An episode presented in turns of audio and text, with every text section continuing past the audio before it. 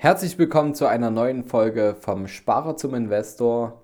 Heute geht es um die drei größten Fehler, die du beim Kauf einer Immobilie auf keinen Fall begehen solltest.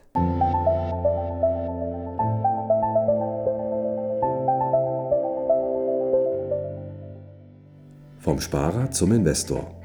Dein Podcast rund um die Themen wissenschaftliches Investieren und Vermögensaufbau mit Immobilien. Neue Wege zur Rendite ohne dabei zu spekulieren. Viel Spaß dabei.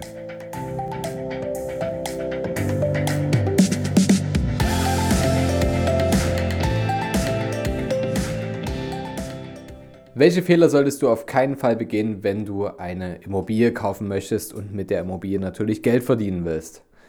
Ich möchte jetzt nicht über so offensichtliche Fehler sprechen wie zu geringes, zu geringes Eigenkapital oder ähm, Fehler, die dann auftauchen, wenn du dann naja, schon mittendrin steckst, sondern tatsächlich um Fehler, die du wirklich jetzt beim, bei der Vorbereitung oder beim Kauf nicht machen solltest oder wenn du einen Berater dafür hast oder einen Makler, dass der sich äh, diese Dinge natürlich ganz, ganz groß mit auf den Zettel schreibt, um diese Fehler zu verhindern.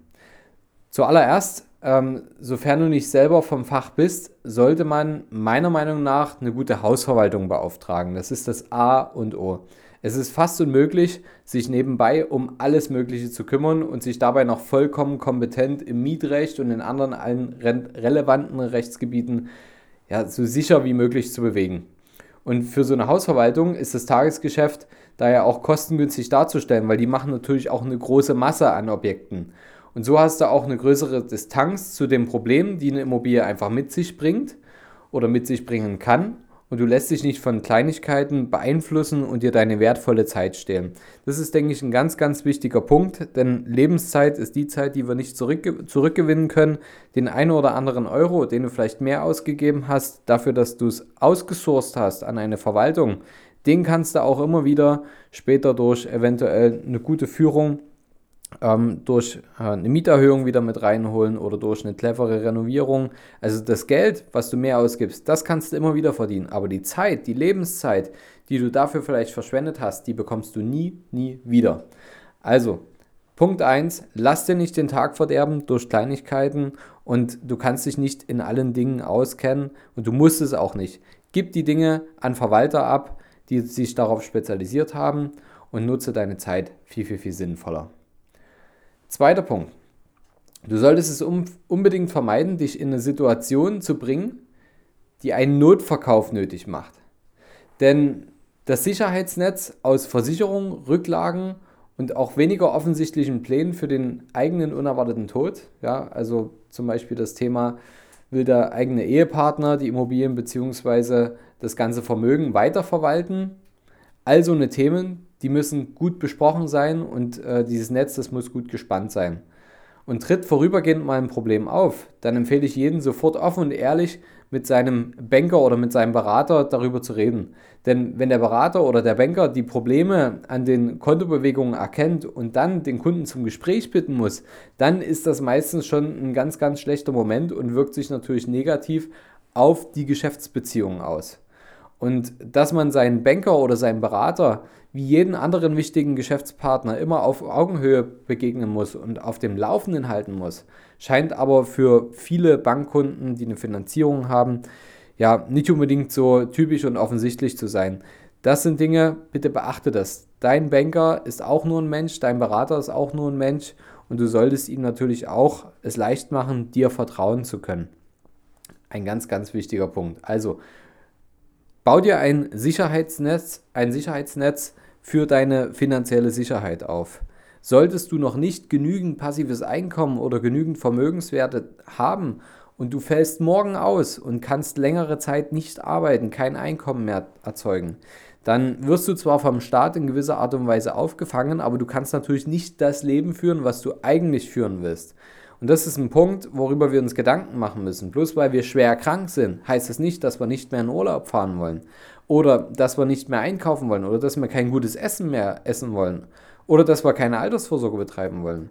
Das geht ja alles weiter. Die laufenden Kosten sind trotzdem da. Solange du also noch nicht finanziell unabhängig bist, dass du also immer noch arbeiten musst für dein Geld, ja, so ist es halt, dann bau dir ein Sicherheitsnetz aus, auf aus ähm, einer Versicherung, die zum Beispiel deine Arbeitskraft absichert. Das klassische Produkt dazu ist die Berufsunfähigkeitsabsicherung.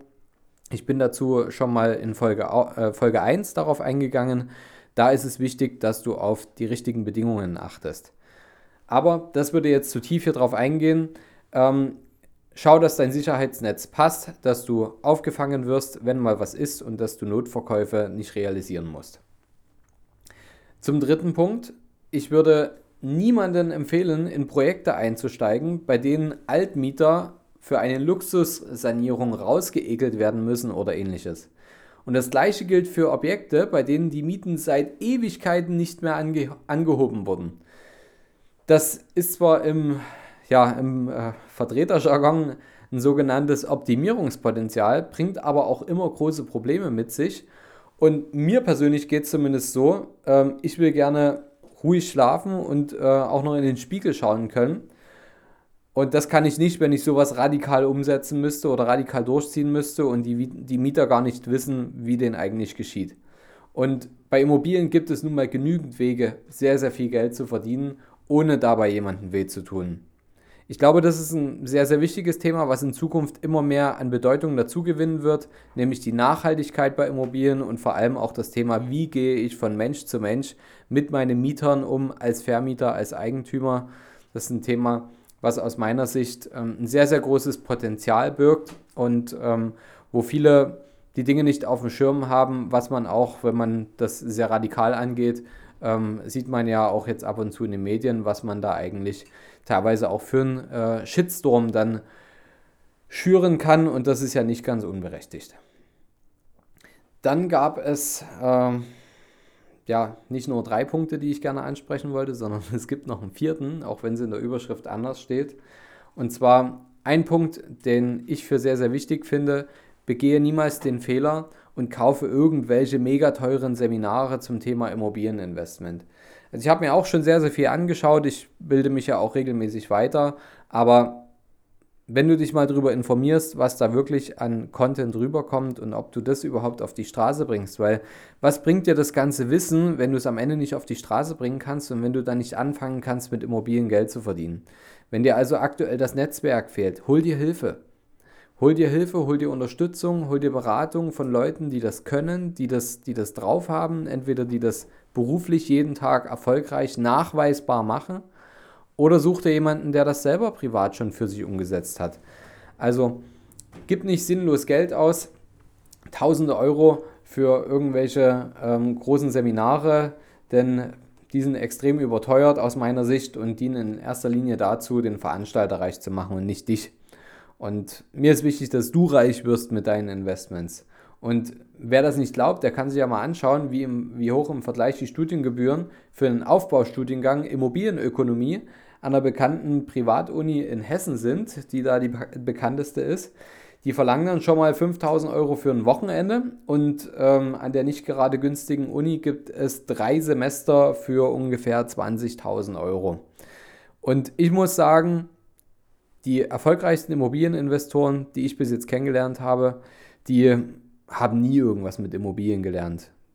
Natürlich ist das nicht von Nachteil, um die Zusammenhänge zu erkennen, aber die meisten sind diejenigen, die in ihrem eigenen Beruf sehr, sehr erfolgreich sind und Geld verdient haben und sich darum kümmern hauptsächlich und durch dieses Geld, was sie verdienen, dann anfangen in Immobilien zu investieren und ihre Zeit von dem Geld, was sie verdienen, unabhängig machen. Das ist doch das, was die meisten wollen, nämlich die Zeit vom Geld unabhängig zu machen. Und dafür musst du nicht unbedingt ähm, 20.000 Euro für ein Studium ausgegeben haben, was dir noch nicht unbedingt die Kontakte bringt, um wirklich gut in Immobilien zu investieren. Dann such dir lieber einen Makler, der das richtig drauf hat, oder such dir einen Berater, der dich da reinführt, ohne jetzt Eigenwerbung machen zu wollen. Ähm, aber das ist nun mal unsere Aufgabe, Menschen im, Immobilien, im Immobiliengeschäft immer weiter voranzubringen und ähm, dich dahin zu bringen, dass du mit deiner Ausgangslage, mit deinen Zielen das richtige Objekt findest oder die richtigen Objekte findest, um deine finanziellen Ziele damit zu realisieren. Dann gab es noch eine ganz, ganz wichtige Frage, die ähm, in, auf den letzten Podcast kam. Und zwar ging es darum, ähm, wie passiv sind denn eigentlich Geldanlagen? Ja, ich hatte darüber gesprochen, das war nicht der letzte, sondern der vorletzte Podcast. Ähm, ich hatte darüber gesprochen, ab wann ist es denn schon investieren und wann solltest du noch sparen? Und da war die Frage mit dem Investieren, ja, wie viel Zeit muss ich denn wirklich aufwenden, um zum Beispiel eine Immobilie zu kaufen? Denn kaufen und liegen lassen im Sinne einer passiven Anlage stimmt ja nicht ganz, wurde mir unterworfen. Und äh, wenn das so sein sollte, also wenn man was tun muss, wie hoch ist denn dann wirklich der Zeitaufwand dafür? Und ich muss das, ich muss es nur grob schätzen, denn es ist natürlich jedes Mal unterschiedlich. Ähm, ich finde, die Einschätzung stimmt, dass eine Immobilie nicht ganz passiv ist, es sei denn, du hast wirklich einen Berater, der mit Vollmachten ausgestattet ist und sich um alles kümmert. Ich kann nur mal sagen, wie ich es mache und wie ich es versuche, den meisten unserer Investoren auch beizubringen.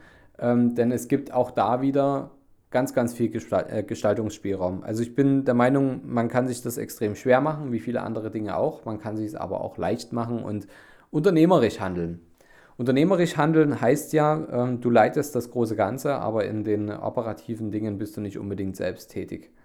Und ich kann jetzt keine exakte Zahl zu dem Zeitaufwand nennen, ähm, denn um das zu wissen, ähm, kümmere ich mich einfach da um, um, um viel zu viele Dinge noch nebenbei.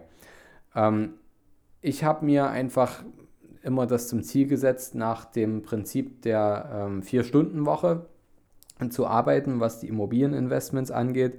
Vielleicht kennt der eine oder andere das Buch Die Vier-Stunden-Woche oder äh, The Four-Hour Work Week.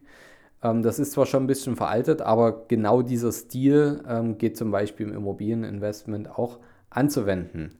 Denn meine Hausverwaltung, mein Steuerberater und unter anderem manchmal auch mein Anwalt sind daher mit umfassenden Vollmachten ausgestattet, sodass sie agieren können, wenn etwas ist. Ist zum Beispiel ein Mieter im Zahlungsverzug, dann äh, fällt das ja relativ schnell meiner Verwaltung auf. Die kontaktieren mich und ähm, die werden dann natürlich erstmal denjenigen, je nachdem in welcher Stufe das jetzt ist, erstmal anschreiben, sagen, hey, was ist denn los? Oder die rufen an, falls sie die Telefonnummer vom Mieter haben und informieren sich erstmal, was da los ist. Also sie werden erstmal recht human tätig und wenn alles nichts hilft, dann ähm, informiert sie irgendwann die Verwaltung den Anwalt und dann äh, geht es weiter. Der spult dann erstmal das übliche Programm ab äh, mit den verschiedenen Eskalationsstufen und irgendwann ist das Problem auf die eine oder andere Weise gelöst. Ich ehrlich gesagt musste das noch nicht erleben. Ähm, ich kenne es nur vom Hörensagen und ähm, mir geht es immer so, dass der Großteil erstmal über die Hausverwaltung geht. Die kümmert sich auf humane Art und Weise und 90 Prozent der Fälle sind dadurch meistens schon gelöst. Da geht es eher um kleinere Sachen. Das Mieter will mal zum 15. zahlen und nicht zum 1. und ähm, das will er gerne ändern und weiß nicht, was er machen soll. Ähm, das sind so Kleinigkeiten, die passieren und 90 Prozent dieser Dinge kann man relativ schnell ähm, durch die Hausverwaltung lösen. Und ich bekomme dazu eigentlich meistens nur noch Statusmeldungen per E-Mail oder mal einen Anruf, wenn ich irgendwas mitentscheiden muss. Ansonsten wird das alles recht automatisiert gelöst. Und Arbeit mit meinen Immobilien, die ich besitze, kommt auf mich eigentlich nur nennenswert in der Prüfungs- und in der Kaufphase zu und wenn ich mal was renovieren will oder sanieren will oder wenn ein Verkauf ansteht. Klar. Der Rest ist soweit automatisiert, dass es ähm, für Unternehmerverhältnisse mehr oder weniger nur Hintergrundrauschen ist. Ja? Also das läuft halt so nebenbei. Das heißt, ähm, wenn ich mal was renovieren möchte, dann mache ich mir natürlich schon Gedanken, Mensch, ähm, welchen Nutzen kann ich jetzt meinem zukünftigen Mieter damit stiften? Und wo kommen wir denn damit hin, wenn ich jetzt den Euro dahin investiere und den Euro dahin investiere, sieht das dann ein bisschen hübscher aus, ist es funktionaler, wen möchte ich damit ansprechen, will ich vielleicht ein anderes Mieterklientel haben. All das kann man natürlich vorher planen, ein bisschen brainstormen, wenn man einen Berater hat und äh, kann damit das Potenzial der Immobilie tatsächlich auch ähm, relativ schnell ausbauen. Da ist es eine Sache, da muss man sich einfach mal ein bisschen Gedanken machen, ähm, ein gutes Netzwerk haben, auch an Handwerkern. Da unterstütze ich unsere Investoren auch regelmäßig dabei und schon hat man auf einmal deutlich bessere Ergebnisse in seiner Immobilienanlage. die äh, man vorher vielleicht gar nicht so geplant hatte. Durch kleine, durch kleine Veränderungen lässt sich da natürlich schon ganz, ganz viel tun. Also Arbeit kommt eher in der Kaufphase, Renovierungsphase und in der Verkaufsphase auf mich zu. Ansonsten, was das Thema Mieterwechsel angeht oder ähm, es fehlt mal irgendwo der eine oder andere Euro in der Abrechnung, das sind Dinge, die kann man automatisieren, die musst du nicht selbst machen. Ähm, da kann ich schon sagen, dann läuft Immobilie recht passiv und ist eher ein gewisses Hintergrundrauschen. Das waren die Fragen, die ich heute für dich geplant hatte. Drei Dinge, die du beim Kauf einer Immobilie verhindern solltest. Die drei größten Fehler aus meiner Sicht. Und dann noch die große Frage, ist denn eine Immobilie als Investment wirklich so passiv? Ähm, dazu mal meine Meinung heute und ich freue mich auf die nächsten Fragen, die du mir schickst. Also dazu möchte ich dich jetzt auffordern, ähm, der Podcast lebt davon, dass wir immer wieder interessanten und relevanten Content mit hier hochladen. Und für mich ist es ganz, ganz wichtig zu wissen, was in deinem Kopf herumschwirrt. Daher nutze gerne auf ganz, ganz unkomplizierte Weise ähm, die ähm, Direktnachrichtfunktion, zum Beispiel bei Instagram, und schreib mir mal eine Nachricht, zu welchem Thema ich mal einen Podcast drehen soll. Oder schreib mir gerne auch eine E-Mail, die ist auch hier in den Shownotes mit hinterlegt. Und dann kann ich auf deine Fragen und auf deine Themen eingehen. Freue ich mich jetzt schon auf die ganzen Zuschriften und ich wünsche dir noch einen wunderschönen Tag oder einen wunderschönen Abend, je nachdem, wann du jetzt den Podcast hörst. Und wenn dir das gefallen hat, dann bitte hinterlass mir eine 5-Sterne-Bewertung bei iTunes. Das ist unsere härteste Währung, denn wir wollen ja den Podcast noch ein bisschen größer machen. Und das geht nur, wenn wir auch gute Bewertungen auf iTunes haben und ähm, unsere Hörer zeigen, dass es ihnen gefällt, was wir hier machen. Also bis zum nächsten Mal, wenn es wieder heißt, vom Sparer zum Investor.